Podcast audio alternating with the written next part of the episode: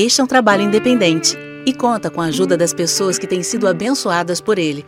Se você quiser fazer parte do grupo de mantenedores desta obra, se informe das opções disponíveis na descrição deste vídeo. Agradecemos pela atenção e pelo carinho. Deus abençoe.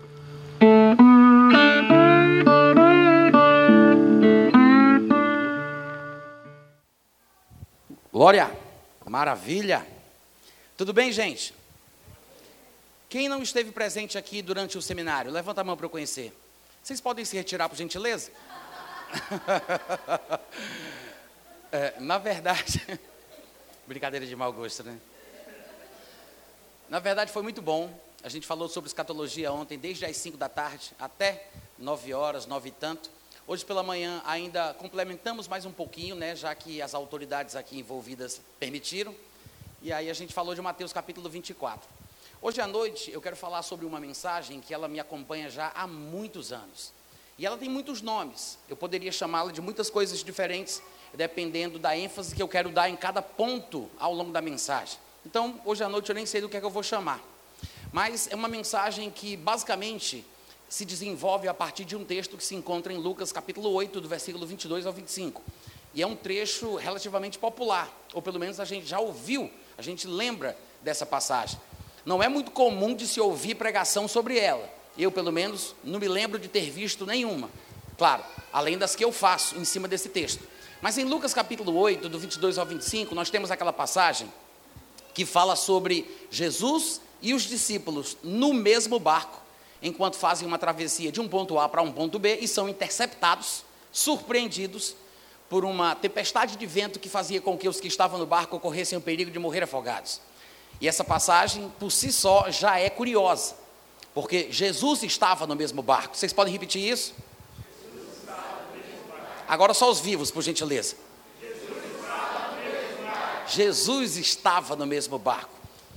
E é uma expressão que a gente costuma usar, né? Mas isso também tem fundamentação teológica, porque quando a gente parar para pensar sobre a existência eterna de Jesus Cristo, a Bíblia parece testemunhar sobre três estados distintos nos quais ele esteve, está e estará. Porque, pelo que a Bíblia ensina, parece que houve um momento em que ele estava com Deus e ele era Deus. Ou seja, ele não tinha a nossa natureza humana e a nossa limitação. Mas a Bíblia fala claramente que ele se esvaziou da sua glória, assumindo a forma humana. E reconhecido em figura humana, ele serviu a Deus, foi um servo obediente e obediente até a morte e morte de cruz. Então depois Deus o exaltou sobremaneira, ele deu um nome que está acima de todo nome. Mas a gente observa que antes ele estava numa condição X, depois ele se torna como nós, e lá em Hebreus capítulo 5 a Bíblia fala sobre este período da sua encarnação, que eram os dias da sua carne, e nos dias da sua carne, oferecendo orações e súplicas àquele que o podia livrar da morte, e tendo sido ouvido por causa da sua piedade. Ou seja, a sua humanidade é o período dos dias da sua carne. Mas ele morre e ressuscita dentre os mortos, e agora ele volta ao Pai para se unir com a glória que ele já tinha com ele, mesmo antes que houvesse mundo. Ele volta à condição inicial, só que agora, diferentemente da forma que ele veio, ele vai com um corpo. Ele veio sem corpo, mas quando ele vai, ele leva um. O que quer dizer que Jesus Cristo hoje é um homem de, de um, que tem corpo, um corpo de carne e de ossos, não de carne e sangue, porque o sangue foi derramado para a nossa redenção, afinal de contas, sem o derramamento do sangue não há remissão de pecados. A Bíblia diz que a carne e o sangue não podem herdar o reino de Deus, mas pelo que parece, a carne e os ossos podem. Ninguém entendeu nada, né? Amém. Glória a Deus. Jesus não tem carne e sangue, mas tem carne e ossos. E o corpo que Jesus tem hoje não é vivificado pelo sangue, mas pelo poder do Espírito Santo. O corpo dele é o o corpo que a gente terá. Mas essa realidade eterna de Jesus, nesses três estados diferentes, às vezes nos confunde. Encontramos textos na Bíblia que são textos proféticos e falam de realidades atemporais, e às vezes pensamos que quando estes textos testemunham sobre os três estados de Cristo numa mesma sentença, no mesmo versículo, achamos que o texto está dizendo que ele é as três coisas de uma vez só o tempo todo. Mas na verdade, há situações, há realidades diferentes para cada estado no qual ele se encontrou. Hoje ele está numa condição diferente daquele dia em que estava na terra. E quando a gente não entende essa sua humanidade enquanto ele passou por aqui, quando a gente não percebe o que a Bíblia testemunha a respeito do que ele viveu quando esteve na terra como nós, a gente perde a bênção do que as Escrituras têm para nos ensinar. Porque ao vermos Jesus Cristo fazer o que ele fez, quando nós observamos os milagres que ele realizou, nós pensamos, ele fazia o que fazia porque ele era Deus, né? Ele era ilimitado, onisciente, onipresente, onipotente. E por ser tanta coisa assim é que ele pôde fazer o que ele fez. E aí perde todo o sentido, porque Jesus Cristo ele não veio para se amostrar. Ele não veio para tentar eliminar uma suposta concorrência com falsos deuses. Ele não veio para mostrar quem é que manda aqui. Ele não queria que os anjos o observassem como superior a eles mesmos. Jesus fez o que fez, não porque estava concorrendo para uma vaga na terceira pessoa da Trindade. Irmãos, tudo que Jesus Cristo viveu, tudo que Jesus Cristo fez, não era necessário para ele, mas tudo foi por você e por mim. Tem uma musiquinha que diz assim: Eu amo a Cristo, eu amo a Cristo, pois ele morreu por mim. Só que na verdade, ainda que ele tenha de fato morrido por nós, o que a Bíblia diz é que ele morreu e ressuscitou por nós. Está escrito em 2 Coríntios que aquele que viva, aquele que vive, não viva mais para si mesmo, mas para aquele que por eles morreu e ressuscitou. Em outras palavras, sim, ele morreu por nós, pois precisávamos, mas ele ressuscitou porque a gente estava morto em delitos e pecados e precisávamos voltar a viver.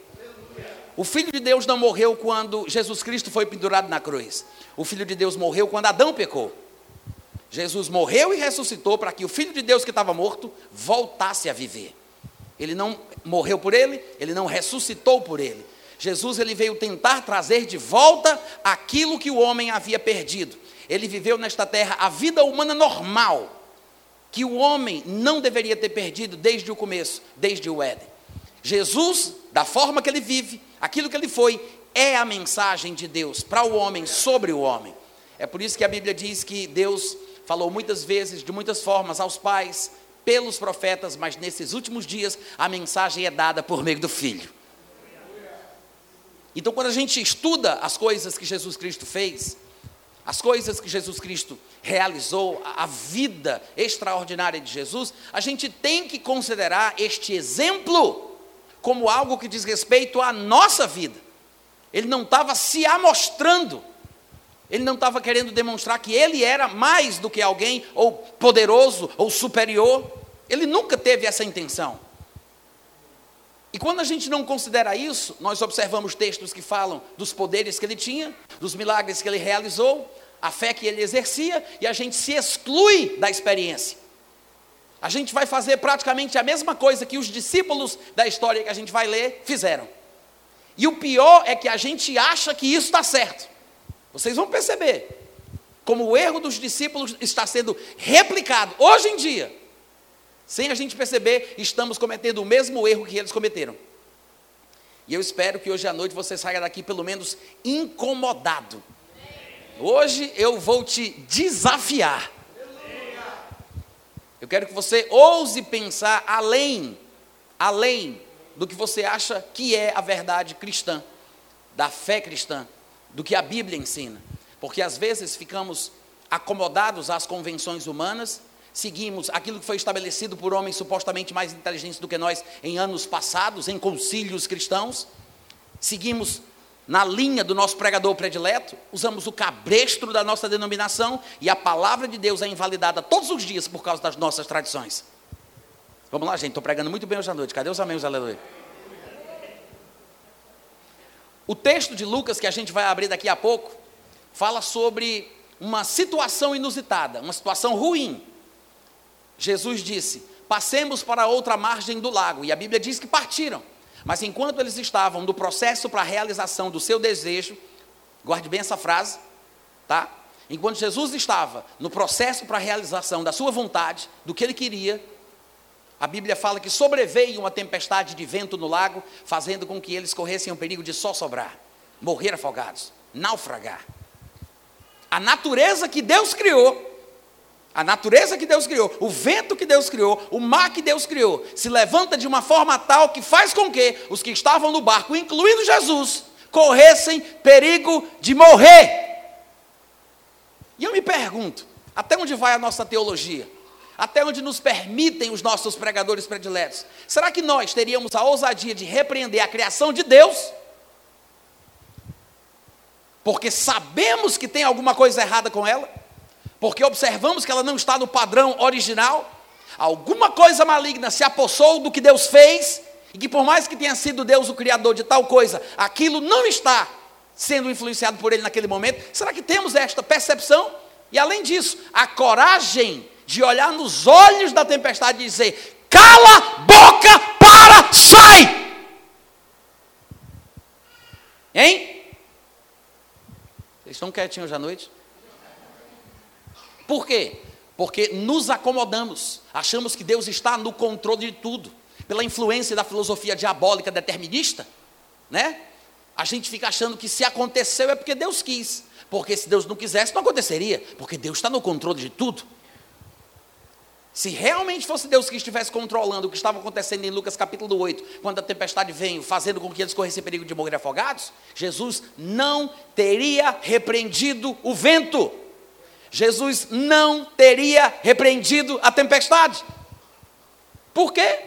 Porque Jesus não desfaria aquilo que o seu pai fizesse. Está escrito em 1 João que ele se manifestou para desfazer as obras do diabo não do seu pai, não as obras de Deus.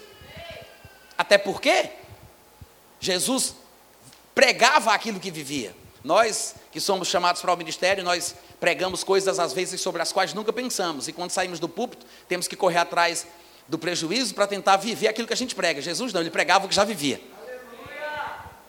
E Jesus tinha dito em Mateus capítulo 12, versículo 25: Todo reino dividido contra si mesmo ficará deserto. Toda cidade ou casa dividida contra si mesma não, não subsistirá. Se Satanás espelha Satanás, dividido está o seu reino. Se nem Satanás repreende as obras dos emissários de Satanás, não existe essa insurreição generalizada no reino das trevas, que um demonião mais forte dá um cascudo num demoninho mais fraco, que os demoninhos mais fracos têm medo do demonião graúdo. Isso a Bíblia não ensina. Vocês ficam confusos porque ficam lendo livros que falam sobre a realidade deste mundo tenebroso? Aí vocês pensam que isso é Bíblia. Está na Bíblia, mas não está. Porque na verdade não existe insurreição dentro do reino das trevas. Agora, se nem Satanás espelha de Satanás, por que Jesus repreenderia o que Deus faz? Hum? Alô? Tem alguém aí? Se nem Satanás espelha Satanás, por que Jesus repreenderia aquilo que Deus faz? E lá mesmo em Mateus capítulo 12, no grande contexto, explicando aqueles religiosos da época, os PHDs em divindade, os diabologistas de Israel, explicando para eles como a coisa funciona, Jesus disse: na verdade, se eu expulso demônios, com certeza eu devo estar fazendo isso pelo poder de Deus. Porque Satanás não expulsa Satanás, mas se eu expulso, é porque um reino diferente está em mim. É o reino de Deus que chegou. Então há um choque, há uma diferença. É contrário. O problema é que por não sabermos disso, quando vem uma situação contra nós, seja uma situação de saúde, seja uma situação desastrosa, emocional, um problema, uma coisa qualquer, em vez de a gente se levantar e ter a ousadia de repreender, o que é que a gente faz? Pensando que Deus é que mandou aquilo, achando que Deus quer me ensinar uma lição com aquela doença, achando que é da vontade de Deus, porque se não fosse não teria acontecido, porque Deus está no controle de tudo. Em vez de repreender, a gente faz Amém, Senhor. Oh, saboroso Deus. Eu não sei o que tu queres me ensinar com esta lição, mas eu me submeto. Só queria passar dessa margem para outra. Mas já que tu não queres, em tuas mãos eu entrego o meu espírito. Olha a água. Mas já que tu não queres, em tuas mãos eu entrego o meu espírito. E ele acha que está fazendo assim. Ele acha que é uma expressão de devoção espiritual profunda, né? Porque ele acha que está se entregando ao plano de Deus falta de conhecimento, ignorância, vulnerabilidade. Muito crente está assim, vulnerável, sem saber o que fazer. Eu sei que às vezes, por causa de pecados cometidos, sofremos as consequências dos nossos erros. e em outras situações ainda mais extremas, é o próprio Deus quem nos pune, porque Deus disciplina os seus filhos. E às vezes o crente acaba morrendo fisicamente mais cedo, por causa da insistência na rebeldia, na obstinação, no pecado. Mas se você está em paz com Deus, a Bíblia diz em 1 João capítulo 3, versículo 21, que se o teu coração não te condena, nós temos confiança diante de Deus. Se o meu coração não me condena, eu tenho confiança. Então não tem porquê, num momento como esse, ao ser surpreendido por uma situação ruim, eu ficar pensando se Deus quer ou não quer. Ah, Natan, mas eu não sei se eu pequei. Se você é crente, você sabe. Não tem esse negócio de dizer, quando o crente peca, ele não sabe se pecou. Sabe. Crente é diferente do povo do mundo. É por isso que não faz sentido um crente, na hora da ceia ou na hora do culto, dizer: Senhor, perdoa os pecados que a gente sabe que cometeu e aqueles que a gente nem sabe que cometeu, mas tu sabes. Não existe isso. Quando o crente peca, ele sabe. Crente não peca sem querer. E quando o crente peca, é o homem completo que peca, espírito, alma e corpo. Não é só a carne que peca e o espírito vira de costa. Não existe isso. Quando o crente peca, ele sabe que pecou. É como uma pessoa que está andando no quarto iluminado, se ela tropeçar e cair no chão, ela tropeça na luz, mas no chão ela sabe no que foi que ela topou. Uma pessoa no quarto escuro, ela tropeça, mas está destinada a cair novamente, porque ela não sabe no que foi que ela tropeçou. Crentes tropeçam na luz, assim como o povo do mundo tropeça nas trevas. Vocês estão me ouvindo, gente? Mas se o teu coração não te condena, então você tem paz, confiança diante de Deus. Você não precisa se martirizar, se fragilizar, se condenar desnecessariamente. E ainda que você tenha cometido algum pecado e ache que esteja sofrendo as consequências, a Bíblia diz que se confessarmos os nossos pecados, Ele é fiel e justo para perdoar o pecado e purificar de toda a injustiça. No final das contas, não há motivos para você se entregar à derrota. A não ser que tenha chegado a sua hora. Eu só digo uma coisa: Deus prepara e leva. Tá? Mas o problema é que as pessoas estão se entregando fácil demais. E às vezes, motivados pela teologia. Essa teologia barata, que é mais uma filosofia do que uma exposição sincera e honesta do que a palavra de Deus diz. Esses pensamentos filosóficos deterministas, calvinistas, são diabólicos. Não são cristãos. São filosofias, conjecturas, especulações, não vale nada, não presta para nada. Esse tipo de coisa não é exposição da palavra. Sabe o que significa esse tipo de pregação onde o povo fica filosofando, falando sobre o que acham que poderia ser, quando na verdade eles não se baseiam no texto límpido da Bíblia? É mais ou menos igual a um cego com olhos vendados dentro de um quarto escuro procurando um gato preto que não está lá. Entendeu? Não? Nem eu. É um cego com os olhos vendados, dentro de um quarto escuro, procurando um gato preto que não está lá. Perdendo tempo, perdendo forças, se desgastando com aquilo que não vai servir para nada. E o pior de tudo é que eles ainda procuram versículos da Bíblia para expor sua ignorância em público, achando que a Bíblia dá base para os seus sentimentos, para as suas ideias, para as suas filosofias. Mas, na verdade, o que o determinismo ensina é mais ou menos uma versão cristã do hinduísmo. Eles acham que os seres humanos nascem predeterminados por Deus em castas. Castas. Uma casta da sorte, uma casta do azar, das quais ninguém pode migrar. Se você nasceu na casta do azar, você vai para o inferno. E saiba que você vai porque Deus quis que você fosse. Ele quis te criar para te jogar no inferno, para mostrar para o mundo que ele tem poder para fazer isso. E ele não te salva não é porque ele não pode, é porque ele não quer. Isso é do diabo, não é de Deus. Isso é uma desonra ao caráter de Deus. É uma blasfêmia contra a natureza santa e divina do nosso Pai. Vocês estão me ouvindo, gente? Mas Jesus Cristo ele foi muito claro. Quando ele esteve aqui no mundo, em João capítulo 14, versículo 27, ele disse: Eu vou embora, mas tem uma coisa que eu vou deixar com vocês. Deixo-vos a minha paz. Ele não disse qualquer, ele não falou sobre qualquer paz, ele disse: é a minha, a paz do Senhor. A paz do Senhor não é somente uma saudação, ou um tema bonito para se cantar no domingo à noite. É um estado de espírito no qual o crente pode viver. Ele disse: Eu vou, mas a minha paz fica. E ele disse outra coisinha. Ele falou: Não a dou como o mundo dá. Disse, não a dou como a dá o mundo. Ou seja, o mundo dá paz. Você sabe, de vez em quando você encontra alguém feliz e em paz no mundo. Fumador de cachimbo, macumbeiro e bebedor de cachaça, em paz. Mas a paz do mundo é circunstancial. Depende do que acontece ou do que deixa de acontecer. Eu sei que tem muito crente experimentando paz assim também. Quando tudo vai bem, ele está em paz. Quando tudo vai mal, ele fica péssimo. Essa é uma paz mundana, não é a paz do Senhor. É bom que a gente lembre que a paz do Senhor é aquela que excede todo o entendimento. Por quê? Porque não tem lógica, muitas vezes não se explica, mas funciona. Então, quando tudo vai bem, você está em paz. Se as coisas ficarem mal, você continua em paz. A retratação mais vívida da paz não é você não ter problemas, é você passar no meio da tempestade e não ser abalado por isso. Não dá para saber se você tem paz quando tudo vai bem. Até a turma de Fernandinho Beirambá sente paz nessas horas.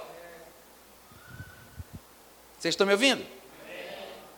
Em João 16, 33, Jesus Cristo disse assim: Eu vos tenho dito coisas para que tenhais paz em mim. Olha só a ligação que ele faz entre a paz e o que ele disse. Ele disse: Eu fiz a minha parte. Eu disse coisas para que vocês tenham paz. Se a gente não tem paz, ou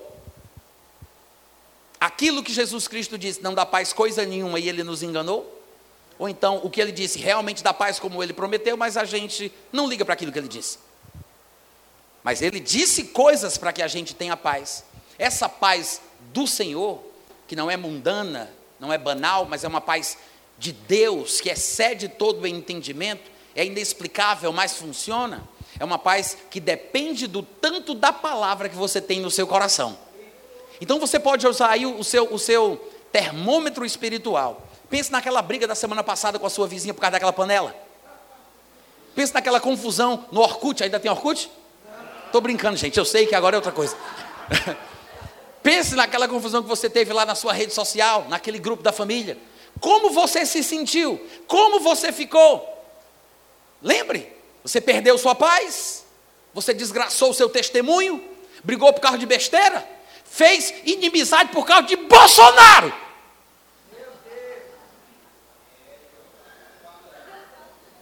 Parece que Deus está falando hoje à noite. Irmãos, o nosso testemunho e a nossa paz são mais importantes do que qualquer coisa. Deus abençoe o Bolsonaro, mas eu vou dizer uma coisa para você: o cristianismo surgiu debaixo de fogo cruzado, era perseguição de tudo que era lado. Judeus crentes eram perseguidos pelos seus compatriotas judeus e eram perseguidos pelos os romanos o tempo inteiro, para todo lado. E mesmo assim o evangelho se fortificou, floresceu e conquistou o mundo. Então, não pense que porque tudo vai bem, você vai ter paz. Às vezes a situação é, é justamente o contrário. Oposição, perseguição, tribulações, tribulações com T minúsculo, tá? Não é com T maiúsculo, a tribulação escatológica. Eu estou falando dos problemas da vida. Alô? Todo mundo entendeu? Você vai ter problemas, vai ter dificuldades. Jesus disse: No mundo tereis aflições. Mas tente bom ânimo. Eu venci o mundo. Eu não sei se vocês sabem, mas isso aqui na verdade é o resto do versículo que eu estava lendo. João 16, 33, completo, é mais ou menos assim. Estas coisas vos tenho dito para que tenhais paz em mim. No mundo tereis aflições, mas tenham bom ânimo. Eu venci o mundo. Em outras palavras, Jesus está dizendo: você vai ter aflição, mas não é justificativa para perder a paz. Eu falei coisas para que vocês tenham paz enquanto tem aflições. Porque é uma, é uma paz diferente, é uma paz sobrenatural, é uma paz espetacular, é uma paz que excede toda a lógica, todo o entendimento, mas funciona! Funciona! Se Deus não faz mais Deus, não sei para que a gente ficar insistindo de chamar Ele desse nome. Porque Deus ainda é o mesmo, Ele ainda faz milagres. E a gente precisa, urgentemente, voltar para a palavra. Eu sei que cada um de nós enfrenta as suas próprias dificuldades, temos as nossas situações particulares, mas irmãos, Deus está trabalhando em nós. Ele começou uma boa obra e ele há de concluir. Vocês olham para mim, esse rapazinho bonito que fala bem em público, mas vocês não sabem. Eu já fui plantador de maconha. Era para consumo próprio, não era para o tráfico, amém? Isso é uma piada, tá, gente? Tem que explicar que é uma piada. Mas eu era muito novinho, tinha lá os meus 12, 13 anos, comecei a fumar cigarro, entrei nas drogas, depois cheirei cola, fetamina, e fui caminhando, fui caminhando, me envolvi com o hinduísmo, as práticas da yoga, o brakati yoga, o mantra yoga, e fui ficando cada vez Pior, tive um surto psicótico, tive esquizofrenia paranoide, porque toda a minha família, por parte de mãe, tinha esquizofrenia paranoide. Eu tive um primo que se matou, um tio que vivia no hospital, morreu louco, esquizofrênico, uma avó que era louca. E aconteceu comigo também. Tentei matar minha irmã enforcada, saí correndo nu no meio da rua. Porque todo doido que se preza fica nu, vocês sabem disso. Mas isso é sério, eu sei que é engraçado, mas quem já viu um doido, pode ser vizinho, parente, você sabe, ele ficou, ficou ou não ficou? Nu. Sim ou não? Se não tirou a roupa, essa é vergonhice. Uma cinturãozada resolve. Se é doido de forma patológica, ele fica nu. Por quê? Eu não sei. Mas eu sou um bom observador. E aí me pegaram, me levaram para um manicômio, levei uma injeção. Quando eu acordei, eu estava na casa de repouso Nosso Lar, na Avenida da Reitoria, lá em Fortaleza. Fiquei numa jaula, porque eu dei trabalho, aí me amarraram, me colocaram numa camisa de força, cuspiram em mim, chutaram nas minhas costelas, pisaram no meu pescoço, os enfermeiros, tá? Quando eu conto isso, às vezes o pessoal se escandaliza, né? Porque eu já dei aula para senhoras que trabalhavam na área da saúde, psiquiatras, psicólogas, e elas ficavam escandalizadas e vinham me dizer: Natan, não diga isso. Isso é muito ruim para a imagem é, da, dos profissionais da saúde, porque as coisas não são mais assim. Por favor, quando você for contar a sua história, mude isso. Aí eu falei para uma senhora que uma vez me contar como ela se sentiu quando ouviu a história, eu disse: Olha, infelizmente eu não tive a sorte de ser doido agora. Eu fui doido naquela época. Então foi a minha experiência, né? Eu não vou mentir. Porque aconteceu isso. Aí eu fiquei numa jaula, amarrado, numa cama de cimento, sem colchão, com argolas de aços, de aço chumbadas nessa cama. Depois veio outro doido, me soltou e eu fiquei ali na jaula, onde ficam os doidos. Vocês estão rindo porque não foi com vocês, né, gente? Graças a Deus que vocês podem rir disso, que eu estou vivinho aqui da Silva. Mas fiquei nessa jaula, aí depois eu comecei a tomar remédio controlado e eles me soltaram no pátio, que foi quando pela primeira vez a minha mãe, meus parentes, meus amigos vieram me visitar. Aí minha mãe ficou tão assustada com a minha aparência que ela assumiu a responsabilidade de me tirar do manicômio, assinou lá um termo de responsabilidade e me levou para casa. Mas eu tinha que tomar remédios controlados para o resto da vida. O meu tio Joaquim, o irmão dela, ele passou a vida inteira tomando remédio. Uma vez ele entrou nu na, na sala da casa da minha mãe, ela estava grávida de oito meses, e entrou nu e ela estava com clientes na sala, ela era costureira, e aí ela brigou com ele, tentou colocar ele para fora, foi aquela confusão, ela perdeu a criança, o que seria a minha irmã mais velha. Então ela tinha muitas experiências com parentes loucos. E agora ela tinha um filho louco dentro de casa. E eu tinha que tomar remédio controlado para o resto da vida. Só que durante o processo, que é muito longo, eu não vou contar para vocês, mas a minha irmã se converteu, um amigo de adolescência se converteu, meu primo se converteu, minha mãe começou a ir para a igreja, porque foi uma coisa, foi uma loucura mesmo, uma reviravolta, tá? E tive alucinações. Depois vocês olham lá no meu canal do YouTube, olham no meu site, no meu podcast. O, o meu site é natanrufino.com.br. Vocês procuram lá esquizofrenia ou alguma coisa parecida e vocês vão ver a história completa. Mas o fato é que o povo intercedeu por mim, orou por mim, repreendeu Satanás e o milagre aconteceu. Não foi da noite para o dia, o meu tipo de milagre não foi uma experiência instantânea. Eu sei que isso acontece. Eu tenho um conhecido de Angola, eu fui professor dele numa escola de pastores. E ele me contou depois que ele foi curado por T.L. Osborne.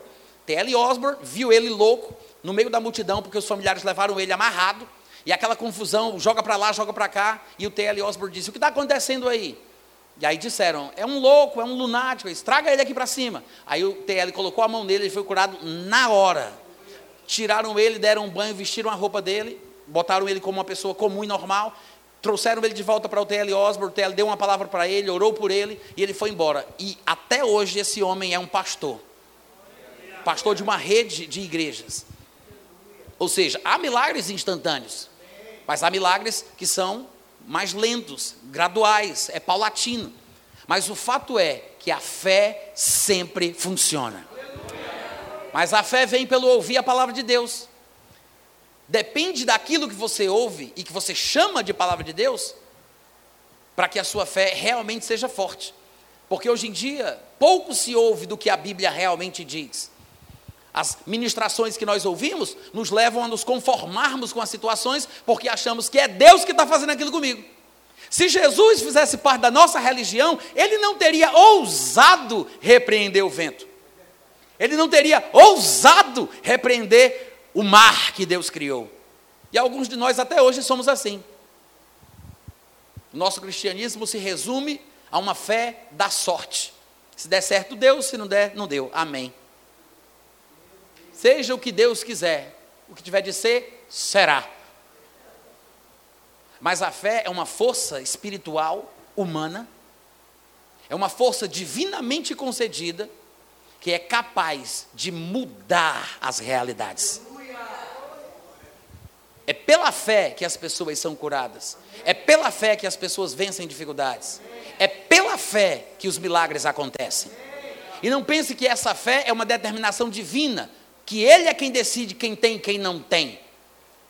Alguns um pouco mais ignorantes do que ensinam o Novo Testamento se apegam a um versículo isolado de todos os outros e acham que só tem fé quem Deus quer que tenha. Se fosse assim, então não era justo Deus dizer que sem fé é impossível agradar a Deus, porque se Ele não me deu meios pelos quais eu possa crer para agradá-lo, é injusto Ele exigir isso, porque se só vai ter fé quem Ele quer que tenha, eu devo agradá-lo de outra forma. Mas se a fé vem pelo ouvir a palavra de Deus, e se a palavra de Deus está disponível para mim, eu posso desenvolver a minha fé. E a gente sabe que isso é verdade, porque nós vemos exemplos na Bíblia onde pessoas, usando a sua fé, tiraram o poder de Jesus, sem ele estar consciente. Nós vemos a história da mulher do fluxo de sangue. Jesus passava por entre a multidão e a mulher dizia consigo mesma: se eu apenas tocar nas suas vestes, eu serei curada. Jesus nunca disse isso. Tocai nas minhas vestes outra vez, vos digo, tocai. Jesus nunca disse isso. Da onde a mulher tirou aquilo? Da cabeça dela. Ela inventou isso. Jesus não a repreendeu. Pelo contrário, Jesus disse: A tua fé te curou. Agora a pergunta é: quem é doido o suficiente para inventar uma maneira de ser curado? Existem mil e uma maneiras de receber a cura. Invente uma. Invente uma. E o curioso daquela passagem é que quando a mulher tocou em Jesus, a Bíblia diz que Jesus sentiu que saiu o poder. Está escrito assim. Não diz que ele sabia que aconteceria, ou que ele viu debaixo da figueira, ou que ele soube uma semana antes, ou que a revelação. Não, ele sentiu. Na hora que saiu, ele sentiu. E ele se vira e pergunta: Quem me tocou? Quem foi que me tocou? Aí os discípulos olharam assim para ele, ninguém entendeu nada. E disse: Senhor, não leva mal não, mas tem uma multidão aí te apertando. Foi todo mundo, né, mestre? Ele estava falando de um toque especial, um toque de fé. Ele sentiu que saiu o poder. Veja, não foi Jesus quem botou o poder para fora. Não foi Jesus que fez. Saiu pelas costas. O poder saiu pelas costas. Jesus nem sabia quem tinha feito isso. Tem gente que tenta buscar um suposto significado mais profundo nos textos da Bíblia, aí diz: não, é claro que ele sabia. Se a Bíblia diz que ele perguntou quem era, era apenas uma forma de interagir com os humanos medíocres, mas ele já sabia de tudo. Ou seja, é como se Jesus estivesse olhando para a mulher, sabendo que ela era, mas mesmo assim perguntou: Quem foi que me tocou? Quem foi? Não, gente. Ele perguntou porque ele queria saber. Há muitos textos que demonstram Jesus sem o conhecimento da coisa. E ele faz perguntas, ele indaga há quanto tempo isso acontece, o que é que discutis com ele. Várias ocasiões. Marcos capítulo 11, no versículo 13, a Bíblia diz que Jesus passava de Betânia para Jerusalém, numa caminhada de três quilômetros, com fome, ele viu uma figueira de longe, e a Bíblia diz que ele foi ver se, porventura, nela acharia alguma coisa para comer. É um texto inspirado por Deus. Jesus não foi inspirado a sentir fome, tá? Entenda isso. Nem tudo o que aconteceu, que é contado e narrado pela Bíblia, foi inspirado por Deus. A Bíblia não fala sobre acontecimentos inspirados. O que a Bíblia fala é inspirado, mesmo que fale sobre o que Satanás disse. Satanás não foi inspirado para que as palavras dele estivessem na Bíblia. Mas o que a Bíblia diz sobre o que ele disse é a parte inspirada. Jesus não foi inspirado para ficar com fome. A Bíblia dizer que ele estava com fome e narrar o episódio é a parte inspirada. Ele foi lá porque estava com fome, como um homem comum. E a Bíblia diz que ele foi ver se. Ele foi ver se. Está preparado para a mais profunda revelação que você já recebeu na sua vida? Sabe por que Jesus Cristo foi? Para ver se tinha alguma coisa para comer? Está pronto?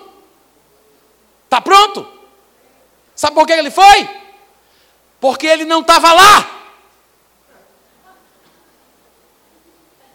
Tenho certeza que vocês não entenderam. Ele foi porque ele não estava lá. Jesus não era onipresente. Ele tinha que ir passo a passo, limitando-se aos seus cinco sentidos, a não ser, claro, que Deus lhe revelasse alguma coisa. Mas às vezes ele tinha que saber, como qualquer outro homem normal, usando o seu bom senso, a sabedoria, perguntando, olhando. Algumas pessoas pensam que tinha que funcionar 24 horas por dia, como se Jesus estivesse sempre presente em todos os lugares, ou como se ele fosse onisciente de todas as coisas 24 horas por dia. Ou tem aqueles que pensam que ele deveria ter feito espada justiceira, dê minha visão além do alcance. Né? Não, ele foi ver se. Repete aí para mim, vai. Foi porque não estava lá. Foi ver porque não sabia, ele queria enxergar para tomar as suas decisões. E se, porque é condicional. Se tivesse figo, ele comeria. Se não tivesse, ele perderia tempo indo até lá, e realmente foi o que aconteceu. E ele acabou jogando uma praga daquela figueira. E deu certo. A praga de Jesus pegou. Ele matou a figueira com as suas palavras. O que é interessante, porque se a fé funciona para o que é ruim, funciona para o que é bom. Você tanto pode expulsar um demônio, amaldiçoar um câncer, repreender uma febre, como pode chamar uma coisa boa que não é como se fosse trazendo aquilo à existência. A fé é assim, ela funciona para um lado e para o outro. Vocês estão me ouvindo, gente?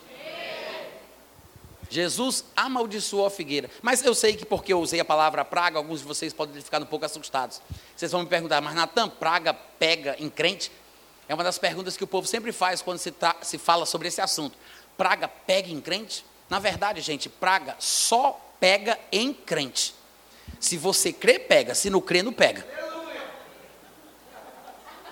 Quando alguém joga uma praga e a pessoa tem medo, é porque ela creu. Ninguém teme se não acredita no pior. Porque medo é fé na coisa errada. Temer é acreditar no pior. Ouviu isso? Então, quando uma pessoa tem medo, eita Jesus! Fica bom, fica esperto aí, crente. Eu estou testando aqui vocês, hein?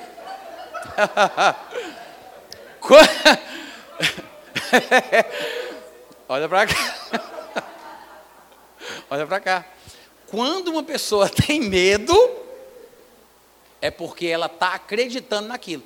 Claro, para você resolver esse problema, você vai precisar de conhecimento da Bíblia. Você vai precisar fazer uma renovação dos seus entendimentos, da sua forma de pensar, tem que renovar a mente para que você possa experimentar a boa, agradável e perfeita vontade de Deus. É um processo, leva tempo, não é da noite para o dia, não é uma pastilha que você engole no culto à noite não é a oração forte do homem de Deus, não é porque ele esfrega o cotovelo ungido na sua cabeça, não são palavras mágicas, pirlim pim pim, em nome de Jesus, recebe. Não é assim. É um processo. Às vezes, a unção pode se manifestar através de um homem, da igreja, de pessoas que oram por você, e você recebe o um milagre por acidente, sem nem saber como é que foi. É um milagre acidental. Mas duvido você conseguir repetir quando você precisar de novo. A gente às vezes pega uma carona na fé dos outros. Mas Deus quer que nós cresçamos e andemos com as próprias pernas. Então a gente tem que saber o que a palavra de Deus diz a respeito do assunto. Temos que fortalecer a nossa fé. Amém, gente? E eu sei que às vezes as pessoas se lembram de textos da Bíblia que parecem fortalecer a incredulidade. Fortalecer a ideia de que às vezes Deus faz o mal. Como se, por exemplo, ele fizesse uma pessoa nascer cega para a sua glória, como pensam os deterministas, os fatalistas, que pintam a imagem de um Deus déspota, mimado, que rege um regime totalitário. Não, Deus não é assim. Sim, eu sei que Deus se ira, Deus pune, Deus mata e, e joga no inferno, como a Bíblia diz, tá? Mas não de forma arbitrária como eles querem, não sem motivo, não sem sentido, só porque Ele quer. Deus pune, mas não pune sem motivo. Mas de vez em quando alguém se lembra de João capítulo 9, que fala de um cego de nascença, que inclusive os próprios discípulos queriam uma resposta de Jesus. Naquela passagem, vocês devem lembrar, eles chegam para Jesus e dizem: Senhor, quem pecou, este ou seus pais, para que ele nascesse cego? E infelizmente, as nossas Bíblias em português constroem o texto de uma forma que nos induz ao erro. A grande maioria das versões que nós temos parecem é, é, nos induzir a pensar que o que estava acontecendo ali é que aquilo aconteceu porque Deus queria ser glorificado pela cura daquele homem. Então ele tinha que nascer doente. Ou seja, Deus escreve, Deus, ele salva, mas antes de salvar, ele faz a pessoa se perder para poder salvá-la.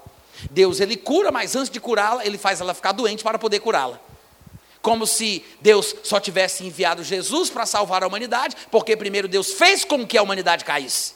E para que a humanidade realmente caísse, ele não corresse risco de ela continuar em comunhão com Deus, ele criou Satanás para promover essa queda. Ou seja, é filosofia barata, especulação, conjectura, não se baseia no que a palavra de Deus diz. Às vezes, problemas como estes, é, João 9, do versículo 3 ao 4, por exemplo, são apenas questões técnicas. Porque, gente, as nossas Bíblias são em português, o texto original não era em nossa língua, o Novo Testamento foi escrito em grego, e você sabe que há dificuldades em se traduzir de um idioma para outro. Tem coisa que não dá para traduzir. Você tem que encontrar uma correspondência dinâmica, que significa a mesma coisa que você quer dizer com aquele, aquela expressão idiomática. Ou sei lá o que, uma figura de linguagem, um bairrismo, sei lá. Mas você não vai conseguir dizer ao pé da letra o que aquilo significa. Procura uma expressão que seja correspondente. Nem sempre é fácil traduzir. Haja vista a Bíblia dizer, em Gênesis capítulo 11, versículo 7, que quem causou a confusão das línguas foi Deus, e tudo que Deus faz é muito bem feito, inclusive a confusão. É por isso que é tão complicado traduzir. Além disso, temos o agravante que, na época em que o Novo Testamento foi escrito, não existia. Eu sei que alguns de vocês nem vão acreditar, mas é verdade. Por essa luz que me alumia. Nem existia vírgula, ponto e vírgula, letras maiúsculas, minúsculas, não tinha nem os espaços entre as palavras. Pois é. Aí você diz, é impossível de saber o que está escrito. Impossível não é. E se você quiser confirmar, pega aí um texto, joga no Word, tira os espaços, tira tudo, deixa tudo com letra maiúscula e você vai perceber como você entende. É mais difícil, mais complicado, e é exatamente por isso que a, a, a, a, escrita ela foi se desenvolvendo, evoluindo, melhorando, facilitando a nossa vida. Estamos em, em constante progresso. E é por isso que existem essas correções ortográficas, a língua vai evoluindo enquanto é uma coisa viva, ela vai mudando. Mas naquela época era assim. Então, quando você pega um texto que está numa realidade totalmente diferente, que foi escrito há mais de 1.500 anos atrás, e você tenta colocar ele em termos atuais, às vezes nem sempre sai como realmente foi pretendido pelo autor. Então, é preciso muita humildade nessas horas para você investigar o que aconteceu. Até mesmo, até mesmo os autores das nossas Bíblias, eles fazem essa advertência aos seus compradores. É claro, ninguém lê porque essa parte não é inspirada, né? Aí todo mundo despreza, mas toda a Bíblia tem uma apresentação. Por exemplo, aqui na minha, apresentação da edição revista e atualizada do Brasil. Na última página, em determinado parágrafo, eles dizem assim: olha, é certo que toda tradução ou revisão da Bíblia Sagrada, ainda que levada a termo por peritos, por, por íntegros peritos bíblicos, é sempre trabalho humano e, como tal, está sujeito a falhas. Por outro lado, no entanto, pode melhorar. E aí? Você lê essa parte da sua Bíblia? Porque eu sei que é um livro inspirado, sagrado, mas lembre-se que a mesma Bíblia pela qual nós temos comunhão com Deus também é um livro que está debaixo das leis dos direitos autorais, a ficha catalográfica, tem ISBN.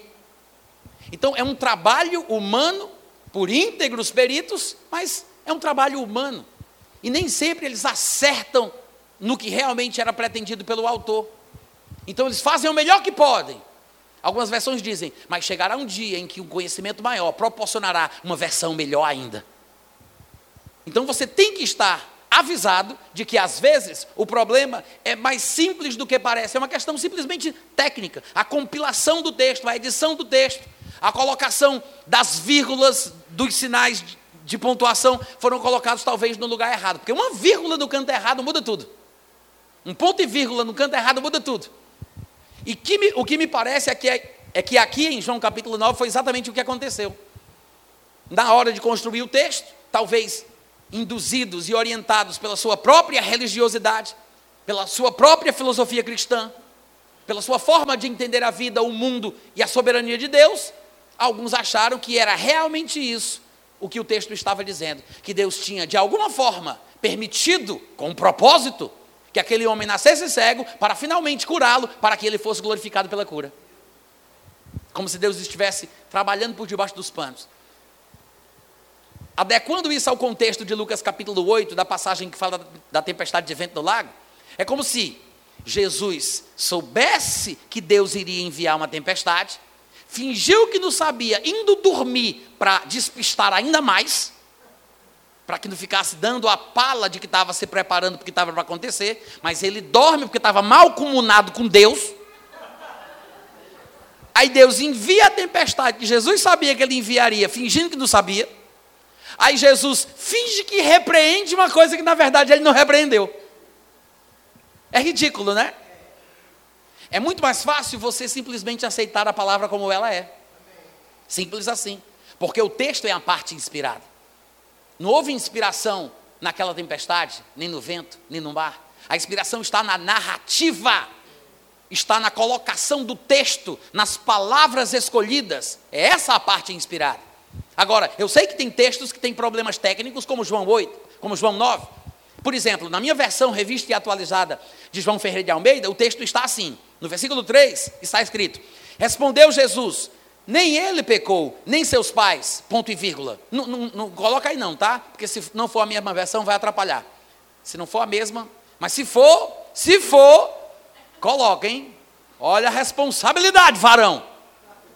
Ele diz: nem ele pecou, nem seus pais, mas foi, mas foi para quê? se manifestem nele as obras de Deus. Esse foi aí não está no texto original, não está no texto grego. Foi acrescentado para esclarecer o sentido.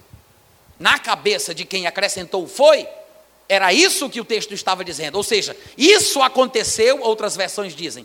Foi assim como se houvesse um propósito. Foi porque isso aconteceu, foi assim, mas ele não está no texto original. Mas no meu texto, da revista atualizada, ele nos induz a pensar que há um propósito por trás daquela cegueira. Nem ele pecou nem seus pais, mas foi para que se manifestem as obras de Deus. Ponto. É necessário que façamos as obras daquele que me enviou. Mas tem outras versões que optaram por uma tradução um pouco diferente. O que nos mostra que existem outras possibilidades. Até uma pessoa que não sabe grego, se for, se tiver um pingo de inteligência, comparando uma versão com a outra, diz: espera aí, esse aqui não colocou aquela palavra, esse aqui colocou o ponto no outro canto, esse aqui é, é, construiu o texto de uma forma bem diferente. Por exemplo, a Reina Valera em português.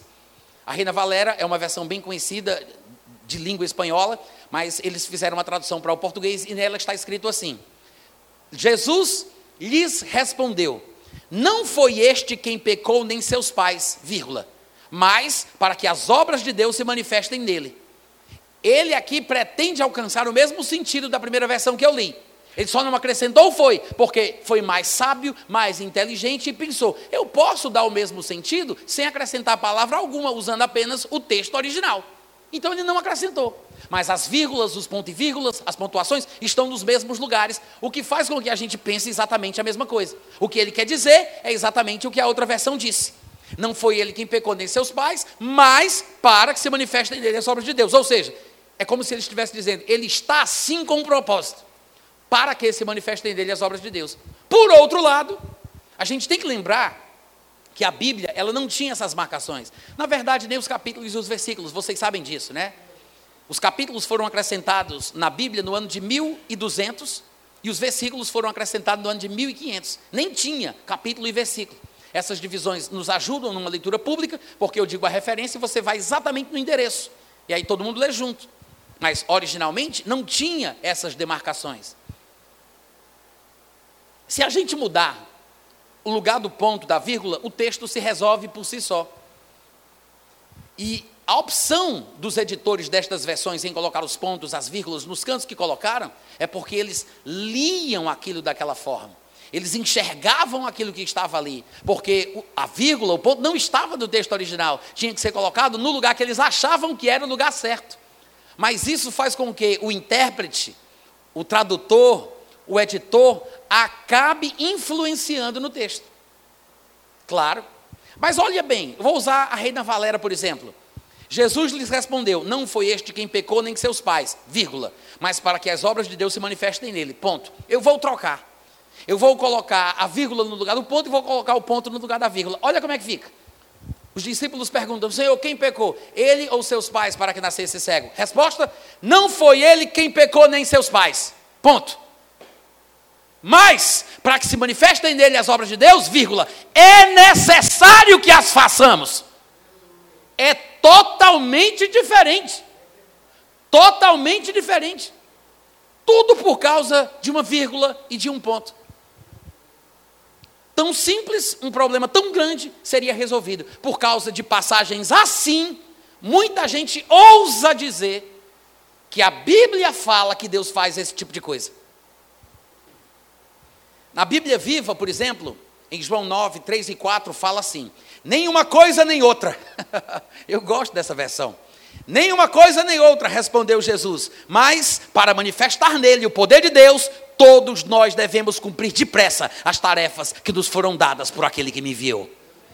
O que é que Jesus está dizendo? Que nós devemos realizar as obras de Deus neste mundo onde Satanás habita. Ou seja, as obras de Deus só vão ser realizadas se nós, se nós as fizermos. É isso que ele diz. Ele não está falando sobre o homem ter nascido cego porque foi da vontade de Deus. Não tem nada a ver. A vontade de Deus não é que as pessoas nasçam cegas, é que os cegos de nascença sejam curados. Está escrito em Atos capítulo 10, do versículo 37 em diante: Vós conheceis a palavra que se divulgou por toda a Judéia, desde a Galiléia, depois do batismo que João pregou, como Deus ungiu a Jesus de Nazaré com o Espírito Santo e com poder, o qual, por causa disso, andou por toda parte, fazendo o bem e curando a todos os que eram oprimidos pelo diabo. Porque a doença é uma opressão diabólica. Enquanto você não se indignar, enquanto você não tiver raiva, eu não fiz curso na Universal, não, tá, gente? Mas agora eu me achei muito parecido com um pregador daqueles. Do fogo! Mas enquanto você não tiver essa revolta, amém? Mas sabe que tem um fundo de verdade nisso aí? Sabia disso? Porque as pessoas ficam acomodadas elas aceitam. Estão confusas, não sabem o que, de Deus, o que é de Deus e o que não é. Elas não sabem o que fazer. Vulneráveis, crentes fracos. Eu não estou dizendo, gente, que se você entender um pouco melhor a palavra, você não vai ser surpreendido pela visita de uma coisa ruim. Eu não estou dizendo isso, porque não tem como evitar que um inimigo bata na porta da minha casa. Eu não posso evitar que ele venha tocar a campainha da minha casa. Eu posso evitar que ele entre na sala e sente no sofá da minha sala. Eu não posso evitar que um passarinho sobrevoe na minha cabeça, mas eu posso evitar que ele faça um ninho nos meus cabelos. Eu não posso evitar que a doença chegue, mas eu posso evitar que ela fique. Eu posso fazer alguma coisa. Eu tenho que tentar alguma coisa, meu Deus do céu. Aí você vai me dizer: Ah, Natan, mas eu não sei se eu creio. Crente crê. Passarinho voa, peixe nada, crente crê. Se você é crente e não crê, está com defeito de fábrica. Crente crê. Diga, crente crê. Amém? Amém? Crente crê. Tem esse negócio não. Crente crê.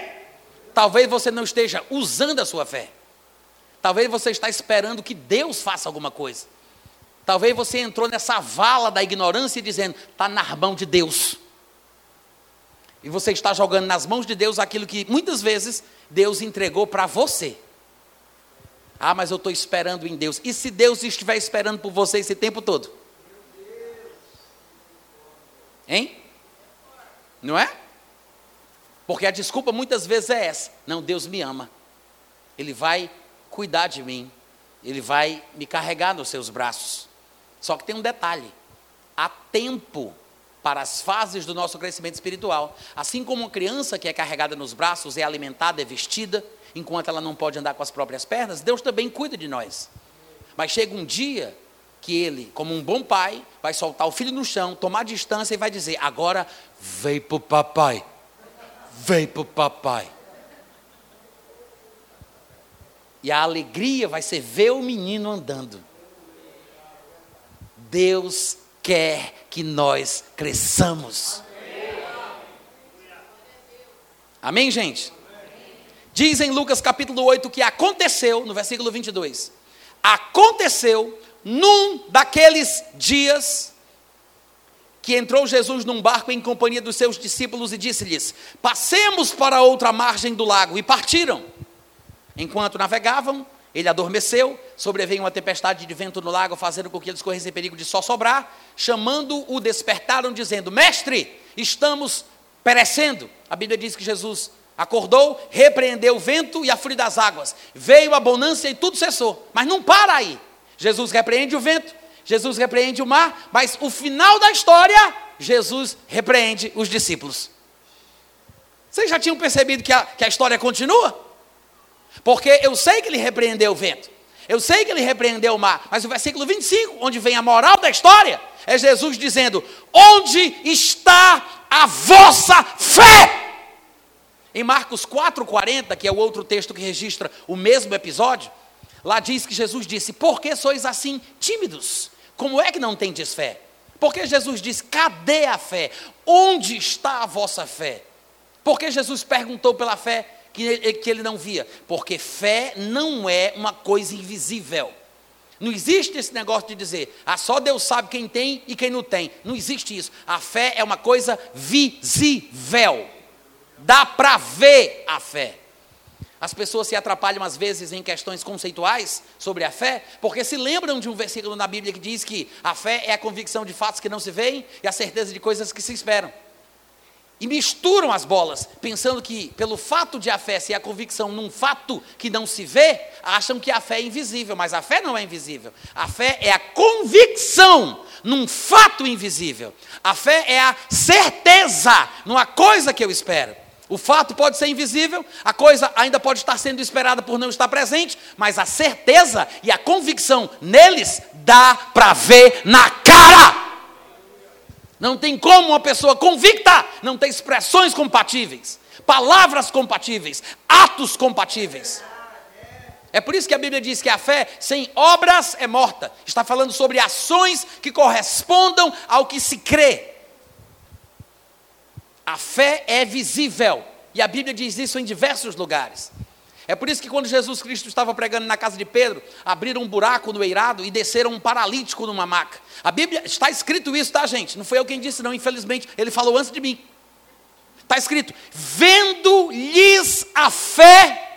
A Bíblia diz que Jesus, vendo-lhes a fé, disse ao paralítico: Filho, os teus pecados estão perdoados. E depois os religiosos da época, como os inquisidores de hoje em dia também, começaram a reclamar: ah, mas isso está fora da visão. Ah, mas isso não é ortodoxo. Heresia! Heresia!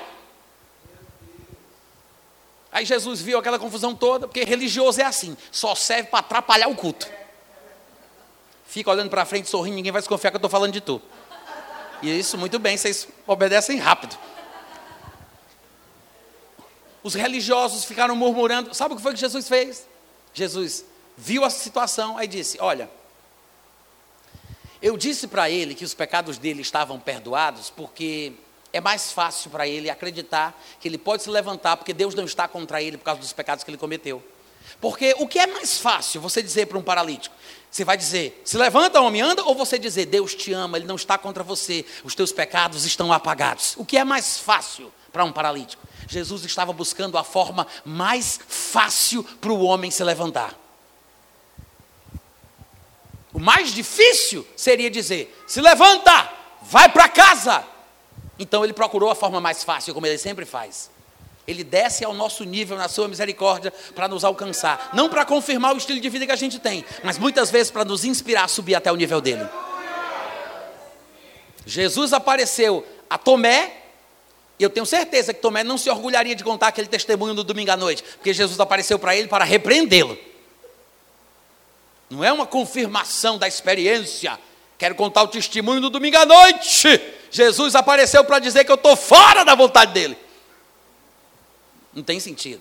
Mas, na misericórdia, ele desceu, se compadeceu, procurando a forma mais fácil. Os religiosos, como sempre, atrapalham, querendo impedir, não é certo, não é ortodoxo, é heresia. Aí Jesus diz: tá bom, mas para que vocês saibam que o filho do homem tem autoridade sobre a terra, eu vou dizer ao paralítico: se levanta e anda. Mas é interessante, porque para Jesus fazer tudo isso, começa a história dizendo: Jesus viu que ele tinha fé. Ele não teria feito isso se ele não tivesse visto, porque a fé dá para ver. Às vezes nós nos precipitamos, impondo as mãos sobre as pessoas, porque desejamos o bem delas, mas as pessoas não estão prontas para receber a oração. Não estão prontas. A Bíblia diz: se dois concordarem sobre o que pedirem, as pessoas querem crer na minha fé, elas têm fé na minha fé, mas não estão prontas para crer por si mesmas. Antes da gente impor as mãos, a gente tem que pregar a palavra, ensinar as Escrituras, até que ela creia, até que ela possa concordar com você em fé e manter a sua fé depois que sai da sua casa. Não adianta nada ela vir para a igreja, receber a cura e voltar para casa e ficar doente de novo. Ah, Natan, mas eu não creio nesse negócio de ser curado por Deus e depois ficar doente de novo. Você não crê porque você não conhece a Bíblia. Porque você acha que se Deus curou, está curado. E o que aconteceu com o homem do tanque de Betesda? Que Jesus o curou, encontra ele no versículo 14 e diz: Olha, agora que tu estás curado, não peque mais para que não te aconteça coisa pior. Você acha que é terrorismo? Não, é porque é possível. A Bíblia diz: guarda o que tu tens para que ninguém tome a tua coroa. Amém, irmãos? Mas aí Jesus viu que ele tinha fé. Outra passagem em Atos capítulo 14, eu não sei se era Listra, eu acho que sim. Às vezes eu confundo com Derbe, na região da Galácia, mas eu sei que lá, na viagem que ele fez, a Bíblia fala que Paulo estava pregando e havia um paralítico de nascença, o qual ouviu Paulo falar que, fixando nele os olhos e vendo que ele tinha fé para ser curado, disse ao paralítico: Firma-te direito sobre os teus pés. Paulo viu que ele tinha fé, porque fé dá para ver. Tem gente que imita o comportamento de quem crê e dissimula muito bem. Feito papagaio religioso, que fala as palavras certas, repete o que o crente tem que dizer, age como se tivesse fé, imita o comportamento de quem crê, mas não está crendo de verdade. Tem muita gente que usa a confissão da palavra como se fosse uma espécie de pé de coelho evangélico. Em nome de Jesus, em nome de Jesus, amém. Em nome de Jesus, em nome de Jesus, em nome de Jesus, amém. Em nome de Jesus, nome... para ver se pega. Mas a Bíblia não diz que a pessoa confessando, repetindo, confessando, repetindo, ela consegue fazer o milagre acontecer. Em nenhum lugar se ensina isso. Não é por meio da repetição daquilo que é certo que o milagre acontece. Claro que eu não estou dizendo que você deva deixar de repetir, até porque a fé vem pelo ouvir a palavra de Deus, não tem boca mais próxima dos seus ouvidos do que a sua própria. Então, quanto mais você fala da palavra, quanto mais você confessa as escrituras, mais você ouve. Quem sabe um dia você não crê de verdade. Mas no dia que você crê no seu coração e falar com a sua boca uma vez só, tudo o que você disser vai acontecer. Se crê e disser crendo, não é pela repetição, não é pela perseverança, não é isso. As pessoas entendem as coisas errado. Mas a fé não é invisível, como algumas pessoas costumam imaginar. Tanto é que é por isso que Jesus disse: Cadê a fé de vocês?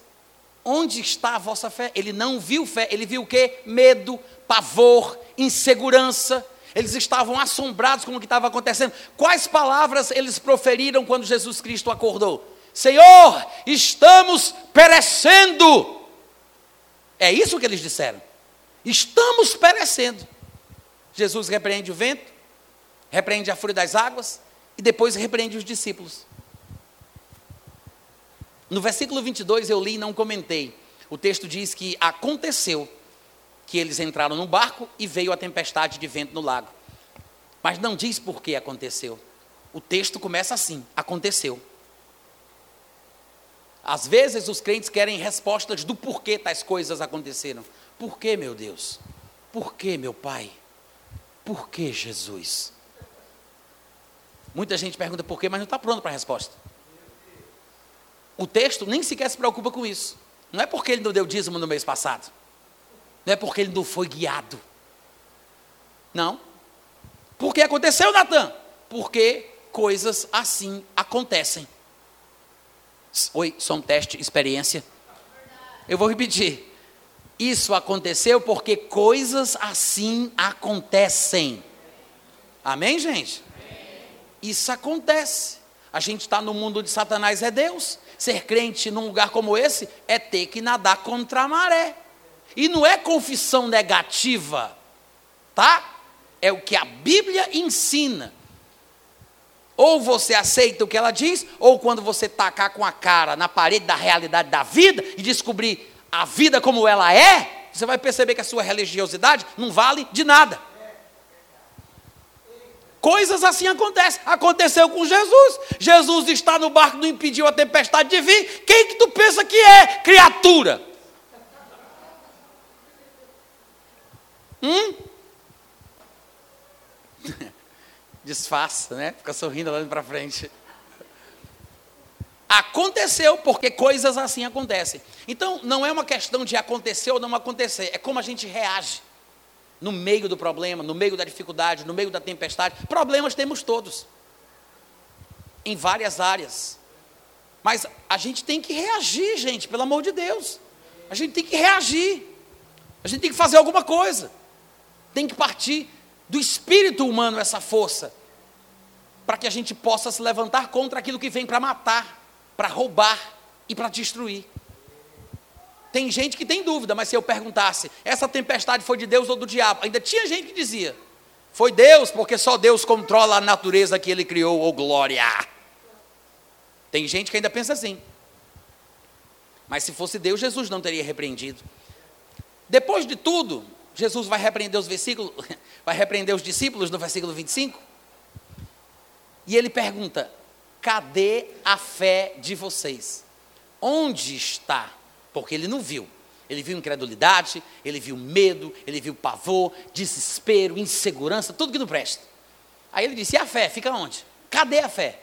Porque eles tinham fé na fé de Jesus.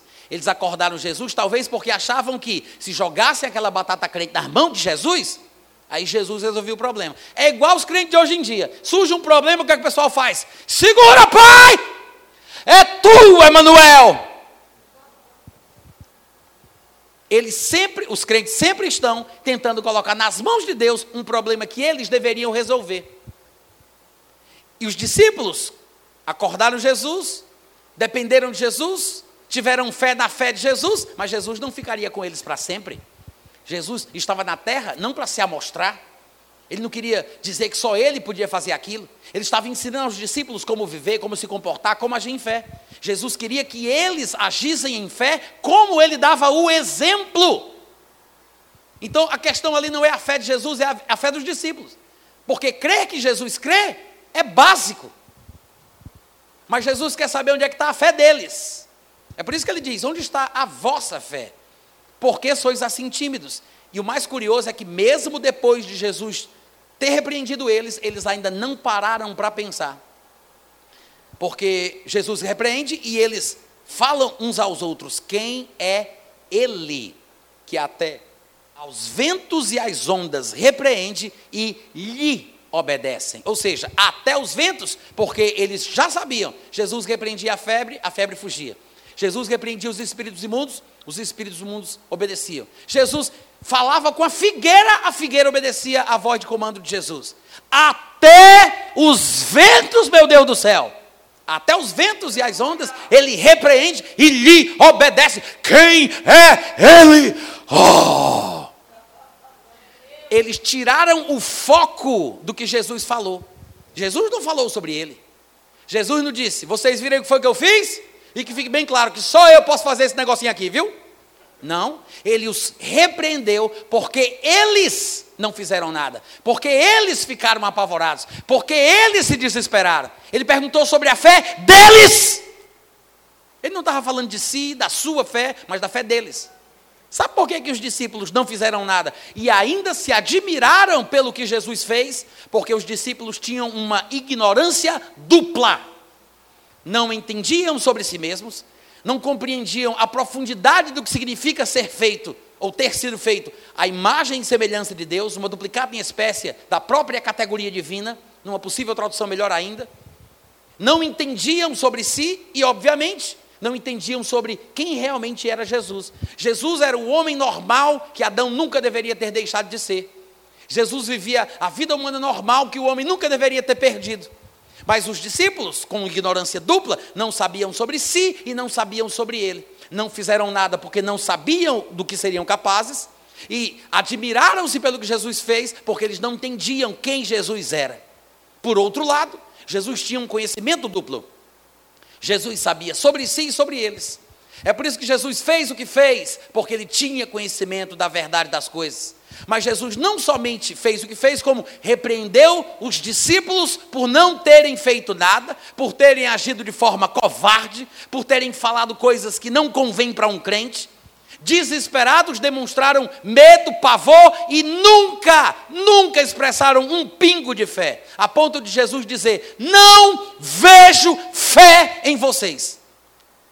Jesus sabia quem ele era e por isso ele fez o que fez. Mas Jesus sabia quem os discípulos eram, por isso ele os repreendeu. Mas irmãos, mesmo uma repreensão, quando bem dada, surte um efeito positivo. Desde que a pessoa repreendida considere a repreensão que veio do pai, que veio do mestre ou de uma pessoa que sabe o que está fazendo. Um pai não repreende um filho se o filho fizer uma coisa correta. Se os discípulos, ao correrem para Jesus resolver o problema, tivessem se comportado da forma que Jesus esperava que os seus discípulos agissem, ele não teria repreendido os discípulos por isso. Vocês estão me ouvindo? Se um filho fizer uma coisa errada, o pai o repreende para que o filho entenda que numa próxima situação semelhante, ele vai ter que agir de forma diferente. Eu vou repetir. Se o filho fizer uma coisa errada, o pai o repreende para que ele entenda que numa próxima situação semelhante, ele vai ter que agir diferente. Jesus não elogiou os discípulos, Jesus não aprovou os discípulos, Jesus repreendeu. Mas nós imitamos o comportamento dos discípulos até hoje, até hoje, agindo da mesma forma, sem parar para pensar no que nós podemos fazer, no que o Senhor colocou em nossas mãos, quais os nossos direitos e privilégios em Cristo Jesus.